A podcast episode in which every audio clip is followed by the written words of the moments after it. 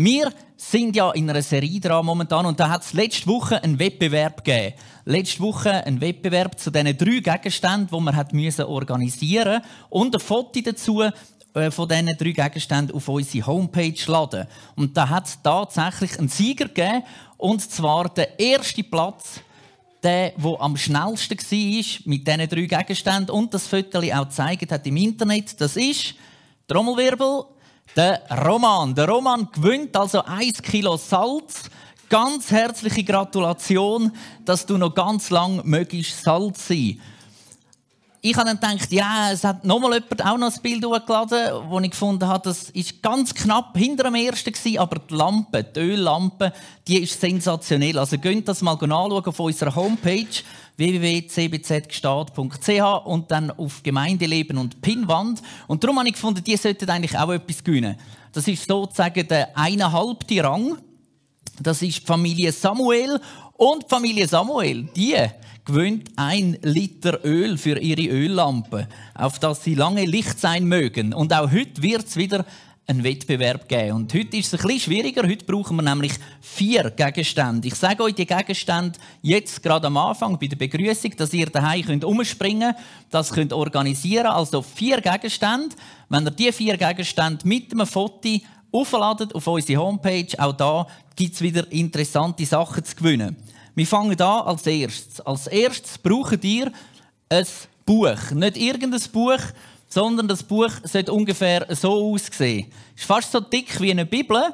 Es hat drei große Buchstaben bei den meisten drauf. ZGB, bei den einen noch OR. Also das Buch braucht ihr auf dem Foto. Als zweites braucht ihr eine Waage. Das ist jetzt ein bisschen eine billige Waage. Ideal ist, wenn ihr eine habt, die wirklich noch so links und rechts mit Gleichgewicht arbeitet. Also eine Waage. Das Zweite, was ihr braucht. Das Dritte ist ein Tuch oder eine Augenklappe. Wenn ihr früher, wo wir noch dürfen, viel sind fliegen, habt ihr vielleicht so eine Augenklappe. Äh, einfach eine Maske über die Augen zählt nicht. Ein Tuch. Und der letzte Gegenstand ist ein Schwert. Ein Schwert, egal was für eins das ihr habt, aber ein Schwert muss es sein. Also vier Gegenstände, Schwert, Tuch, eine Waage und das ZGB. Das muss auf die Foto und aufladen auf unsere Homepage und der schneller ist der geschwinder. Bevor wir aber in die Predigt einsteigen, möchte ich noch beten. Ja, Herr Jesus, danke vielmals, dass wir heute hier zusammen sein dürfen. Hier vor Ort, aber auch daheim, dort, wo wir sind. Danke vielmals, dass wir dürfen wissen, dass wir verbunden sind mit dir, Heiliger Geist. Dass du heute zu uns reden willst, egal wo das wir sind, dass du uns liebst und dass du etwas für uns beratest. Wir wollen offen sein für dich. Amen. Wir starten also in die Predigt hier heute. Und wir sind ja in dieser Bergpredigt dran und das Thema heute ist also vom Gesetz. Ein Thema, wo man vielleicht so auf den ersten Moment denkt, ja, was hat jetzt das viel mit mir zu tun? Es war vielleicht letzte Woche ähnlich gewesen, wo ich gesagt habe, wir sind Salz, haben vielleicht die einen gedacht, ja, was hat das mit mir zu tun? Vielleicht eine kurze Frage, wer von euch hat den Salztest gemacht, den ich letzte Woche mal empfohlen habe, um zu schauen, ob man selber Salz ist? Genau, also für all die, die jetzt sagen, was redet er da, schaut die Predigt von letzter Woche. Dort habe ich äh, aufgezeigt, wie man ganz schnell, ganz einfach kann feststellen kann, ob man selber Salz ist oder nicht in dieser Welt. Das Unterthema heute also ist vom Gesetz und das hat mehr mit zu tun, wie man sich das auf den ersten Blick gerade denkt. Ich will ein Zitat vom Papst Franziskus ganz am Anfang stellen. Der hat gesagt, es gibt keinen Sünder, ohne Zukunft und es gibt keinen Heiligen ohne Vergangenheit.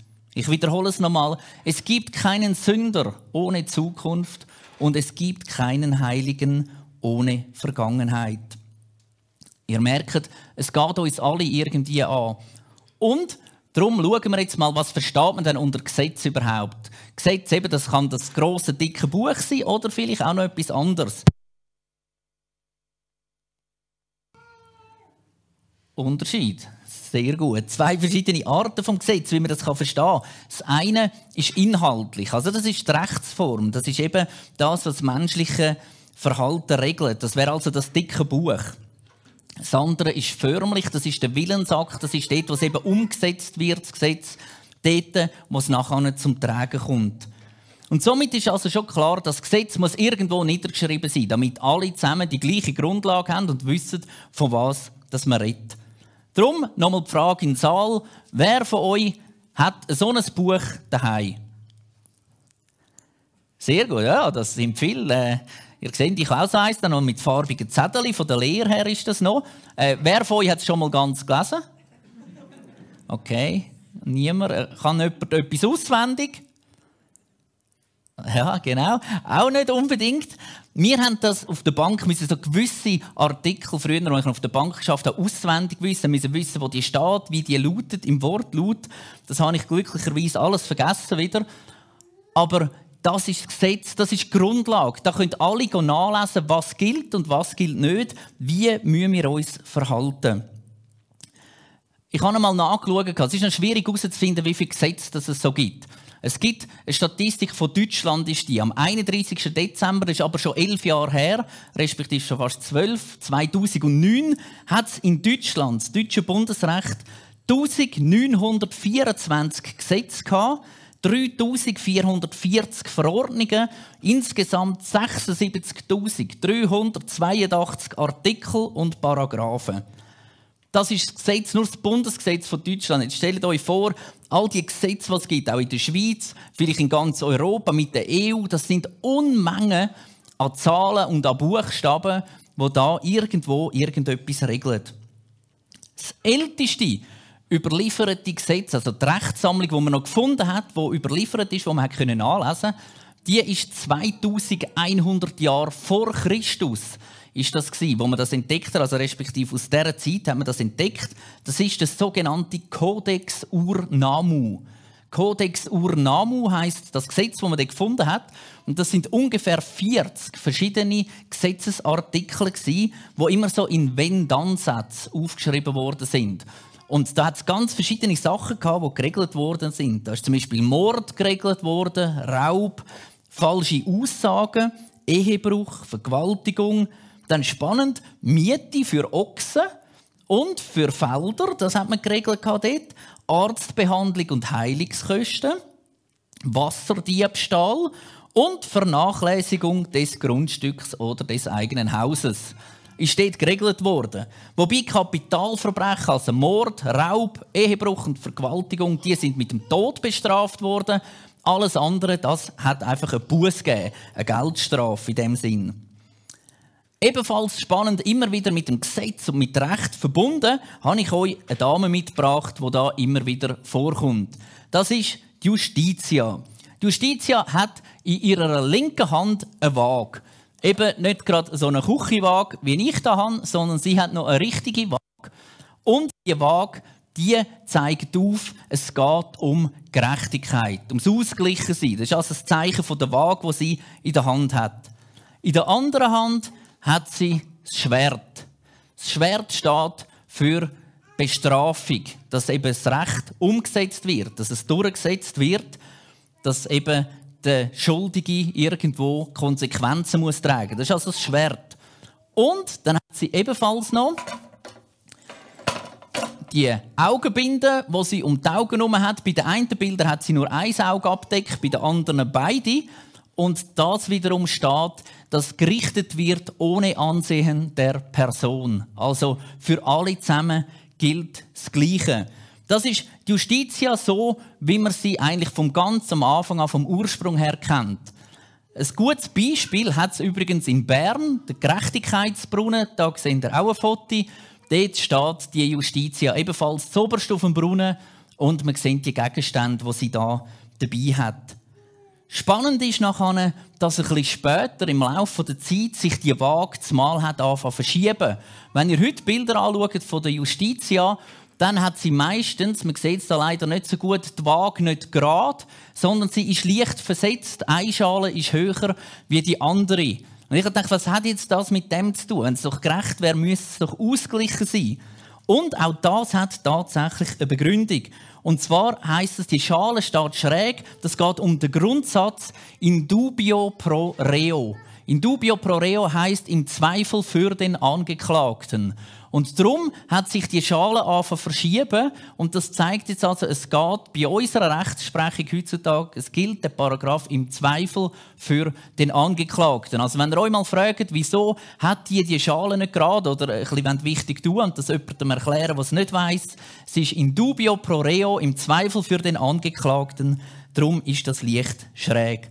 Aber was hat jetzt das alles zusammen mit unserer Predigt zu tun heute Morgen? Ja, das wollen wir jetzt eben anschauen. Wir haben ja das Thema von der Bergpredigt und in der Seligpreisungen fängt Jesus an in der dritten Person und sagt immer, selig sind die. Selig sind die, selig sind die. Das zieht sich so ein bisschen durch. Und dann wechselt er mal in die zweite Person und sagt, ihr seid das Licht der Welt. Ihr seid das Salz der Welt. Also es wechselt von der dritten in die zweite Person. Und jetzt beim heutigen Abschnitt geht es nochmal eins weiter. Es wechselt nämlich in die erste Person, in dem Jesus sagt, ich versichere euch. Ich versichere euch. Es sind nicht mehr die und es sind nicht mehr ihr, sondern jetzt sage ich etwas. Jesus sagt der Jünger ganz konkret, jetzt rede ich zu dir, jetzt rede ich zu euch. Dazu muss man wissen, die Lehre und Taten, was ja Jesus gemacht hat, das ist so anders wie das damalige Verständnis von der Schriftgelehrten, von den Pharisäern, dass viele, die ihm nachgefolgt sind und die mit ihm unterwegs sind, denken, jetzt ist der Moment gekommen, wo das alles, die Gesetzlichkeiten von den Pharisäern, von den Schriftgelehrten abgeschafft wird. Jetzt kommt Jesus und zieht einen Schlussstrich drunter und alles ist anders nachher. Und das ist das was die Zuhörer gedacht haben. Und im Matthäus-Evangelium, in der Bergpredigt, sehen wir, Jesus redet eben genau dann in die Situation und sagt, hey, ich bin nicht gekommen, um einen Schlussstrich zu ziehen. Ich bin nicht gekommen, um etwas abschaffen, sondern er sagt das immer wieder, ich bin gekommen, um das Ganze zu erfüllen. Und so starten wir also Matthäus Kapitel 5, Verse 17 und 18. Versteht nicht falsch, warum ich gekommen bin. Ich bin gekommen, um das Gesetz oder die Schriften der Propheten abzuschaffen. Äh, ich bin nicht gekommen, um das Gesetz oder die Schriften der Propheten abzuschaffen. Im Gegenteil, ich bin gekommen, um sie zu erfüllen. Ich versichere euch, solange der Himmel und die Erde bestehen wird, selbst die kleinste Einzelheit von Gottes Gesetz gültig bleiben, solange bis ihr Zweck erfüllt ist. Jesus kommt also und sagt, ich bin nicht gekommen, um es abschaffen. Oder? Und wenn wir jetzt zurückschauen in die Geschichte vom Volk Israel, da sind sie mal am Sinai gewesen, an dem Berg in der Wüste, und dort haben sie das Gesetz bekommen. Gott hat ihnen das Gesetz gegeben, ein System mit Forderungen und Verheißungen an sein irdisches Volk. Und er hat gesagt, wenn ihr das einhaltet, dann werdet ihr heilig sein. Er hat eigentlich sozusagen die zehn Gebote, denen sagen wir auch die Moralgesetze gegeben. Das ist so die Minimalanforderung. An alle Menschen auf dieser Welt könnte man sagen, die zehn Gebote Minimalanforderung, wenn ihr irgendwie miteinander einigermaßen auskommen und in Harmonie leben, haltet euch an die zehn Gebote. Und dann hat es noch Zeremonialgesetze gegeben. Es sind dann ganz viele andere für das Volk Israel. Eben, was heisst, wie dass man soll opfern was dass man am Gottesdienst soll machen soll, was für Regeln dass es gibt, um einen Gottesdienst zu gestalten zur damaligen Zeit oder ein Fest. Und das sind die Regeln, die für sie gültig sind. Wenn sie also all die Regeln eingehalten hätten, dann wären sie heilig und gerecht vor Gott. Weil das Gesetz ist von Gott gekommen und er ist ein heiliger Gott. Aber das ist natürlich unmöglich. Ihnen hat schlichtweg Kraft gefehlt, um sich irgendwie an all die verschiedenen Gesetze zu halten. Und ich weiß nicht, gibt es heute Morgen jemanden da rein, der sagt, hey, ich glaube, ich halte mich immer an jedes Gesetz. So plus minus. Man denkt vielleicht mal schnell ans Autofahren, die, die gerade aufheben vorher. Genau. Es ist schwierig, dass wir uns aus eigener Kraft an das halten können. Und somit wird schon mal klar, das Gesetz, auch dort schon beim Volk Israel, das Gesetz, das sie bekommen, das zeigt auf, wo wir schuldig sind. Das zeigt auf, was wir falsch machen, aber es liefert eben nicht Kraft mit, dass wir es nicht mehr machen in Zukunft. Das Gesetz an und für sich zeigt nur, wo das der Fehler ist. Und das ist auch der sogenannte Fluch vom Gesetz. Das Gesetz kann uns nicht erlösen, wenn wir uns an all die Regeln halten, die dann niedergeschrieben sind in diesen Gesetzbüchern das bringt uns nicht der Lösung. Das ist nicht das, was uns schlussendlich zu Gott führt. Aber es braucht es, um uns aufzuzeigen, wo das wir schuldig sind, wo das wir Fehler und Sünden haben in unserem Leben. Und Jesus ist später auf die Welt gekommen, ist gestorben für uns alle zusammen und hat das erfüllt. weil wir selber nicht könnten. Darum ist er gekommen und er hat uns losgekauft aus dem Gesetz heraus. Und das ist ganz wichtig, dass wir das verstehen, dass Jesus gekommen ist und uns losgekauft hat aus dem Gesetz heraus. Weil viele Menschen heutzutage, auch Christen, noch stellen sich immer wieder unter das Gesetz. Sie tun sich selber immer wieder unter die Regeln unterstellen, wo Jesus uns daraus herausgekauft hat. Das heißt nicht, dass sie nicht mehr gelten, aber es heißt, dass wir uns nicht mehr selber darunter stellen müssen. Wenn wir uns nämlich unter das Gesetz stellen, wir können das vielleicht mit dem Bild verdeutlichen, unter den Hammer stellen, dann kommen wir permanent immer wieder eins auf den Kopf über. Jedes Mal, wenn wir verurteilt werden, könnt ihr euch vorstellen, ihr wäret der Holzkotz dort unten und dann gibt es mit dem Hammer wieder eins drauf, wenn ihr etwas falsch gemacht habt. Und so leben viele Menschen in dieser Angst hinein. Ich will ja nichts falsch machen, sonst gibt es mir mit dem Hammer wieder eins auf den Kopf von Gott. Spannend ist, dass ja dann die meisten Menschen, die sich unter das Gesetz stellen, selber sich aber nur unter das sogenannte Moralgesetz stellen, also die zehn Gebote, und dort sie sich vergleichen. Bei allen anderen Gesetzen, die es ja auch gibt, zum Beispiel, dass man nur Kleider haben aus einem Stoff und nicht aus gemischten Stoffen und so weiter, dass man gewisse Sachen nicht essen soll und dass man zum Beispiel den Sabbat soll heiligen und so weiter. Dort nehmen sie sich daraus, stellen sich aber dann selber wieder unter ein anderes Gesetz unter. Und wenn man sie fragen würde, sagen ja, das mit diesen Stoffen hat natürlich keine Bedeutung mehr für mich. Aber beim anderen, dort sie sich stark unterordnen. Und das ist nicht per se falsch. Aber wenn man sich nur noch von dem leiten lässt, dass man weiß, ich muss, ich muss es richtig machen, sonst gibt es mit dem Holzhammer eins auf den Kopf, dann ist das eben falsch. Jesus ist gekommen, er ist gestorben für uns und er gibt uns den Heiligen Geist. Das haben wir letzte Woche in der Predigt gesehen, mit dem Strom, wo in die Glühbirne reinkommt und das zum Leuchten bringt. Der Heilige Geist bringt Leben. Der Heilige Geist bringt Kraft, dass wir eben die Gesetze einhalten können. Und es passiert eben dann noch etwas anderes. Auf das kommen wir später darauf zurück. Eine Wandlung bei uns in unserer Gesinnung. Wieso, dass wir dann das Gesetz einhalten wollen. Die Frage ist noch, was ist denn gemeint, wenn Jesus sagt, ich bin gekommen, um das Ganze zu erfüllen oder eben nicht aufzulösen, nicht abzuschaffen? Im Vers 17 steht, Versteht nicht falsch, warum ich gekommen bin. Ich bin nicht gekommen, um das Gesetz oder die Schriften der Propheten abzuschaffen. Im Gegenteil, ich bin gekommen, um sie zu erfüllen. Jesus hat also ganz etwas Neues angekündigt und gleichzeitig hat er die Schriften aus dem Alten Testament, wo dort gestanden sind, also Gesetz und auch Propheten, erfüllt. Es gibt ganz viele Bibelstellen im Alten Testament, die auf Jesus hinweisen, was er wird machen, wie er wird sterben.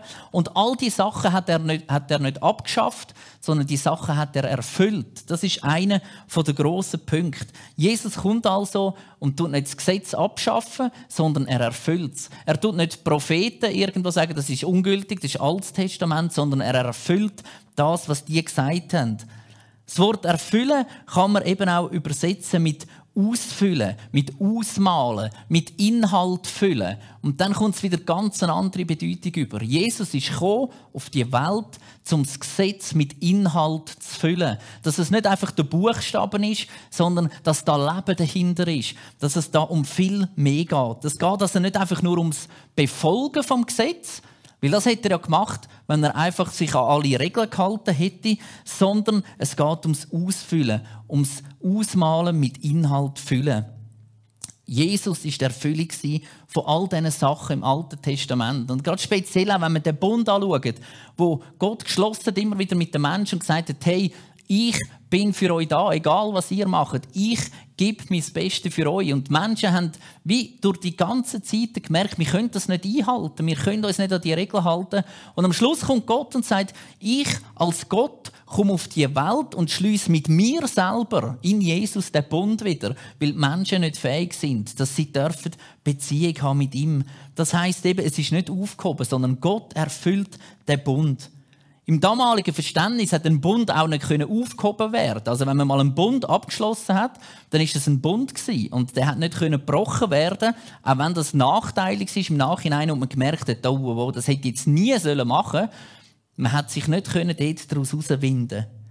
Jesus ist also gestorben am Kreuz und sagt, ich habe das Gesetz erfüllt. Und was erfüllt und abgeschafft worden ist, das sind all die Opferhandlungen, all die zeremoniellen Gesetze, wo eben das Volk bekommen hat, wie, dass man sich muss waschen, dass man wieder rein ist und so weiter und so fort. Die Sachen sind mit dem Opfer von Jesus ein für alle Mal erfüllt worden und die müssen wir heute, Gott sei Dank, nicht mehr machen. Ich weiß nicht, wie das bei mir rauskäme, wenn ich da müsste irgendwelche Tierli opfern oder so äh, in meinem Amt. Ich wäre, glaube froh, wenn das irgendwie jemand anders würde machen Ich wäre wahrscheinlich schon ohnmächtig, nur beim Gedanken daran, dass ich müsste. Und darum, das hat Jesus alles abgeschafft. Aber das andere Gesetz, das Moralgesetz, das bleibt weiterhin bestehen. Er hat durch unser Leben zeigt, was das heißt, wie dass man das kann erfüllen kann. Und natürlich ist er ein extrem höchstes Vorbild, wo wir uns irgendwo versuchen daran zu orientieren. Aber er allein ist eben der, der das hat können einhalten Und das wiederum heißt, er allein ist der, der gerecht ist vor Gott. Wir können auf dieser Erde uns abmühen und probieren und machen. Wir werden das nie herbringen. Darum sind wir angewiesen auf Jesus. Darum ist es so wichtig, dass wir ihn aufnehmen in unser Leben, weil allein seine Gerechtigkeit wird vor Gott bestehen. Und seine Gerechtigkeit ist eben viel größer wie die von den Pharisäern oder von den Schriftgelehrten, die sich zur damaligen Zeit so krampfhaft an diesen Gesetz ausprobiert haben. Wir lesen weiter die nächsten zwei Verse im Matthäus 5,19. Wenn ihr also das kleinste Gebot brecht und andere dazu ermuntert, dasselbe zu tun, werdet ihr auch die Geringsten im Himmelreich sein. Dagegen wird jeder, der die Gesetze Gottes befolgt und sie anderen erklärt, im Himmelreich groß sein. Aber ich warne euch, nur wenn eure Gerechtigkeit die der Schriftgelehrten und Pharisäer weit übertrifft, dürft ihr ins Himmelreich hinein. Wenn man den letzten Satz liest, denkt man ja, aber die haben ja alles eingehalten. Wie soll denn unsere Gerechtigkeit das noch bei weitem übertreffen? Wir, die doch so Mühe haben, uns immer wieder an Regeln zu halten. Und ich glaube, es ist wichtig zu verstehen, zur damaligen Zeit hat es bei den Juden Gesetzeslehrer gegeben, die eigene Gesetze gemacht haben, die gesagt haben, sind, die sind wichtiger wie Gesetze von Gott. Sie haben sich über diesen Gesetz von Gott gestellt. Die Schriftgelehrten rund 613 Gebote im Alten Testament, wo sie sich daran gehalten versucht haben, daran zu halten. Und dann haben sie angefangen gewichten, welche sind die wichtigeren und welche sind die weniger wichtigeren. Und interessant ist zum Beispiel, dass alles zusammen, was so ein bisschen mit Gesetz, Gericht, Barmherzigkeit und Glauben zu tun hat, das ist so ein bisschen weniger wichtig gewichtet worden. Und so die anderen Sachen, die Gesetze eben wie zum Beispiel der Zehnte, ist bei ihnen extrem hoch gewichtet gewesen. Es ist so weit gegangen, dass der Zehnte nicht einfach auf dein Einkommen bezogen war, sondern der zehnte Teil ist abgegangen bis zu deinem Kräutergarten. Also dort, wo du ein bisschen irgendwo Kräutchen hast, Schnittlauch vielleicht noch ein Büscheli, hat ein Zettel von dem Schnittlauch, der hat Gott gehört. Und wenn du das nicht eingehalten hast, dann hast du das Gesetz gebrochen. Sie sind sehr, sehr gesetzlich gewesen. Und man merkt schnell, es ist ums Äußere gegangen. Zu zeigen, ich bin der, der alle Gesetze einhält. Ich tue sogar von meinem Schnittlauch den Zehnte Gott noch geben und behalten nicht für mich. Das ist das, was ihrer Meinung nach die Gerechtigkeit ausgemacht hat. Und Jesus kommt und sagt, es ist ein Unterschied, ob das eine äußerliche Gerechtigkeit ist, eine Frömmigkeit oder eine innerliche, eine Herzenshaltung. Und für mich ist so wichtig in der Vorbereitung zu wissen, Gebot können nicht im Kopf erfüllt werden, sondern sie müssen vom Herz her erfüllt werden. Wir können Gebot und Gesetz nicht aus dem Kopf aus erfüllen, sondern es muss im Herz passieren. Man könnte auch sagen, einfach nur Äußerlichkeit, ein religiöses Eingeständnis zum zeigen, wer das wir sind und wie das wir sind, das bringt uns nicht zu Gott sondern wir müssen aufrichtig sein, wir müssen ehrlich sein und wir müssen schauen, was ist in unserem Leben falsch. Und darum ist es so wichtig, Jesus ist gestorben, weil er uns will ein neues Herz schenken, weil er uns will durch den Heiligen Geist führen und leiten. Er will, dass wir erkennen, was falsch ist. Das sehen wir im Gesetz. Wir sehen, wo dass wir das Gesetz übertreten haben, wo dass wir gesündigt haben. Aber er will eben auch, dass wir das Geschenk, das er am Kreuz gemacht hat, indem er gestorben ist, annehmen dass wir ein Leben leben nach der Bibel, nach seinen Geboten und dass wir eben auch anderen Menschen von dem erzählen. Das ist das, was er sich für uns wünscht. Und was passiert, wenn wir das machen? In Matthäus 13, 43 heißt es, der wird einmal als einer der Gerechten leuchten wie die Sonne im Reich Gottes. Wenn wir uns an das halten und uns vom Geist führen lassen, dann gibt es wieder den Bogen zur letzten Woche. Wir werden Licht sein, wir werden leuchten wie die Sonne, weil Gott, weil Jesus in uns ist. Also die Glaubensgerechtigkeit der Gläubigen übertrifft die Gesetzesgerechtigkeit der Schriftgelehrten und der Pharisäer. Wir lesen im Hesekiel 36, Vers 26 und 27. Ich will euch ein anderes Herz und einen neuen Geist geben. Ich nehme das versteinerte Herz aus eurer Brust und gebe euch ein lebendiges Herz. Mit meinem Geist erfülle ich euch, damit ihr nach meinen Weisungen lebt, meine Gebote achtet und sie befolgt. Wir dürfen also nicht glauben, dass wenn wir den Heiligen Geist bekommen haben, dass dann einfach Gesetze nicht mehr gültig sind, dass Gebote nicht mehr gültig sind, dass wir es auf die Seite legen können. Nein, gerade im Gegenteil. Der Heilige Geist ist der, der in unsere Herzen einschreibt, was wir tun sollen, der uns befähigt zum Guten, der uns hilft in dem Sinne. Der Heilige Geist ist der, der den Unterschied macht, nicht wir sind Und es ist so wichtig, dass wir das immer wieder uns vor Augen führen. Er schreibt das Gesetz von Gott in unser Herz hinein und eben nicht in unseren Kopf hinein. Und das ist ein Unterschied, ob ich etwas nicht mache, weil ich es nicht darf, weil es niedergeschrieben ist, ich darf nicht und ich Angst dass ich sonst mit dem Hammer eins auf den Kopf bekomme, oder ob ich etwas nicht mache, weil es aus Liebe ist, weil es im Herzen ist, weil ich das gar nicht wettmachen will ich Jesus, will ich Gott, will ich lieben, was er für mein Leben vorhat. Und man kann das vielleicht ein bisschen vergleichen wie in einer Liebesbeziehung. Oder ich nehme jetzt das Beispiel, das muss nichts mit mir zu tun haben, kann, muss nicht. Äh, wenn man ledig ist, Single ist, dann äh, ist es vielleicht manchmal so, dass die Wäsche irgendwo liegt. Das gibt es anscheinend bei Männern. Manchmal, dass es irgendwie verdreht, irgendwo ist, der Söcken ist umgerugelt oder was auch immer. Und dann heiratet man. Und das ist etwas, was man aus Liebe macht, meistens. Nicht aus dem Kopf, wenn man heiratet. Man heiratet und nachdem er geheiratet ist, passiert es bei den einen tatsächlich, dass sich die Söcke immer auf die richtige Seite drehen, dass die Wäsche nicht mehr am Boden liegt, sondern dass sie im Wäschkorb ist.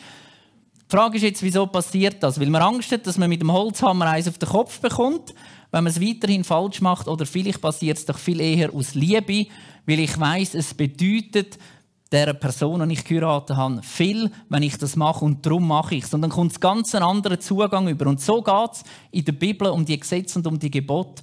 Wenn wir es machen, weil wir Angst haben, dann wird es uns irgendwo zum Fluch werden. Wenn wir es aber machen und verstehen aus dieser Liebe heraus, Jesus gegenüber, wo alles da hat für uns, dann wird es mal ganz leicht. Und wir fangen da Sachen machen, wo man eigentlich vielleicht gar nicht müsste, über das aus, weil wir so im Schuss sind. Oder das würde jetzt heißen, wieder bei unserem Beispiel, zumal machen wir vielleicht sogar noch selber und tun es auch noch selber zusammenlegen und voran haben wir nicht einmal gewusst recht, wo der Wäschkorb ist. Liebe zum Gesetz, Liebe zu Jesus kann etwas verändern in unserem Leben. Und wir sind am Schluss angekommen von dieser Predigt und ich habe euch noch ein Bild mitgebracht. Respektive zwei Bilder. Das eine ist die Straße mit den Leitplanken links und rechts und das andere der Waldweg oder der Weg durchs Grüne. Und ich weiß nicht, wie das das Gesetz siehst. Ich glaube, es kommt stark darauf an, was wir für einen Fokus haben. Im linken Bild, dort, wo die Straße ist mit den Leitplanken, kann man zwei Sachen sehen. Man kann zum einen die Leitplanken links und rechts sehen und sagen, das ist etwas, was mich wahnsinnig einschränkt. Das, es ist so beengend. Ich kann kaum schnaufen innerhalb von dem Gesetz, von diesen Leitplanken, von diesen Richtungen, die mir vorgegeben sind. Oder im gleichen Bild kann ich sehen und sagen, hey, mega cool. Es hat links und rechts eine Leitplanke. Das heißt innerhalb von dem ich habe freie Fahrt. Ich kann vorwärts gehen. Ich muss keine Angst haben, dass von links oder von rechts irgendetwas reinkommt, weil innerhalb von dem abgesteckten Band kann ich mich frei bewegen. Wenn du sagst, ja, das Leitplankenbild ist mir ein bisschen zu hart, dann habe ich es dir auf der anderen Seite noch schön in der Natur mit einem Weg. Ihr seht da, es geht u und ab im Leben, auch das gehört dazu. Es hat keine Leitplanken, sondern einfach weiße Linien, dafür Bäume. Wenn du jetzt da mal rechts und links rausfährst, weil du dich nicht willst, an dieser Linie entlang orientieren wirst du früher oder später den Kopf anschlagen, das wird dir wehtun und du wirst Konsequenzen müssen tragen Das Bild ist genau das Gleiche, wenn du in der Mitte bleibst. Es geht zwar u und ab, aber es gibt dir Sicherheit, auf dieser Spur unterwegs zu sein. Und ich glaube, das ist das, was Gott uns mitgeben will. Das Gesetz, Gebot, Bibel, das soll uns nicht einengen, das soll uns nicht irgendwo beschränken, sondern es soll uns die Freiheit geben, dass wir vorwärts gehen können, dass wir ungebremst vorwärts stürmen für ihn und dürfen durchs Leben gehen mit dem Wissen, es gibt links und rechts eine Mauer, eine Sicherheit, die uns führt und leitet. Und wenn du gleich einmal neben rauskommst und den Kopf anschlägst, dann bleib nicht liegen bei dem Bäumli, sondern steh auf, gang wieder auf den Weg und gang vorwärts. Denn das Gesetz will uns in die Freiheit führen. Das Gesetz weist auf Jesus hin. Er hat das Gesetz erfüllt und er ist der, der uns mit Freiheit kann erfüllen in alle Ewigkeit. Amen. Die Bergpredigt-Serie, wo wir drin sind, ist noch lange nicht fertig. Ich freue mich, es gibt noch ganz viele Themen. Es wird nächste Woche dann darum gehen, um das Thema vom Töten. Da gibt es wahrscheinlich keinen Wettbewerb. Bis jetzt ist mir immer noch nicht kreativ in Sinn gekommen, wie dass wir das könnten, äh, umsetzen könnten. Sonst würde ich es nächste Woche natürlich wieder melden. Bergpredigt hat uns so viel zu sagen, jedem Einzelnen von uns. Bergpredigt ist geschrieben worden für uns, für mir, wo Jesus schon nachfolgen, für alle die, wo Jesus wollen, nachfolgen und noch werden nachfolgen. Und ich bin gespannt, was wir noch alles dürfen zusammen erleben. Ebenfalls zu dieser Bergpredigserie gibt es ein Büchlein. Wenn du das noch nicht hast, die, die da sind, ihr könnt das hinten mitnehmen. Für alle, die daheim sind, wenn ihr mal am CBZ vorbeifahren, das liegt im Briefkasten. Oder ihr könnt es im Internet auf unserer Homepage abladen als PDF. Es hat für jeden Sonntag immer ein paar Themen drin, es hat Gedanken drin, Linien, die ihr könnt ausfüllen selber Erlebnisse reinschreiben. Ich möchte euch ermutigen, leset das Büchlein, könnt das parallel dazu brauchen und ihr werdet ganz viele Sachen können aus dieser Bergpredigt mitnehmen. Dann weitere Informationen sind am Donnerstag. Am Donnerstag, am nächsten, ist der Treffpunkt Gott. Auch wieder da im CBZ. Das, äh, für alle, die, die sagen, ja, aber das dürfen wir doch gar nicht. Mal, man darf. Das sind Gebetstreffen und Gottesdienste dürfen wir im Kanton Bern nach wie vor bis 50 Leute haben. Das heißt, nächsten Donnerstag, der Treffpunkt Gott, wird da bei uns im CBZ stattfinden. Am Sonntag in der Woche, wie bereits angetönt, die nächste Predigt mit dem Thema vom Töten. Und für alle die, die gerne Gebet möchten, ihr habt da die Möglichkeit vor Ort, ein Kärtchen auszufüllen und in die Gebetbox einzutun. Wir nehmen das sehr gerne am Donnerstag aufnehmen. Ihr habt die Möglichkeit, online auf www.cbzgstaat.ch auf Gemeindeleben und dann dort Gebet klicken. Dort könnt ihr online euren Gebetswunsch, euer Anliegen weitergeben und wir nehmen das sehr gerne auf. Wenn ihr uns möchtet unterstützen, dass wir das da alles machen können, dann gibt es die Möglichkeit, dass man via Twint spendet oder ihr könnt auch sehr gerne auf der Homepage schauen. Dort findet ihr alle Angaben, um uns zu unterstützen. Zum Schluss möchte ich noch beten. Ja, Herr Jesus, danke vielmals für den Tag heute. Danke, dass wir ganz neu wieder dürfen entdecken, was du eigentlich vollbracht hast, dass du das Gesetz erfüllt hast an unserer Stelle, dass uns das eine Freiheit gibt und dürfen wissen, dass du nur das Beste willst für unser Leben. Du willst uns nicht einengen, sondern du willst uns in eine Freiheit führen und wir wollen uns auf den Weg machen und das entdecken.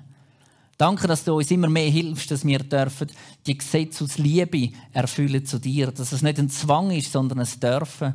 Und danke, dass du mit uns kommst in die neue Woche, dass wir dürfen wissen, dass wir unter deinem Schutz stehen, dass wir dürfen wissen, dass du ein Gott bist, der für uns ist. Danke, dass du uns Hoffnung und Zuversicht gibst, dass wir dürfen Licht und Salz sein in dieser Welt. Amen. Dann bleibt mir nichts mehr anderes übrig, als euch einen wunderschönen Sonntag zu wünschen. Für alle daheim, wenn ihr die vier Gegenstände noch nicht gefunden habt, macht euch auf die Suche, ladet es an, dass wir auch nächste Woche wieder originelle Preise haben zum Verteilen. Danke für alle, die heute Morgen da vor Ort sind. Ich wünsche euch einen wunderschönen Sonntag. Ihr seid gesegnet. Tschüss zusammen.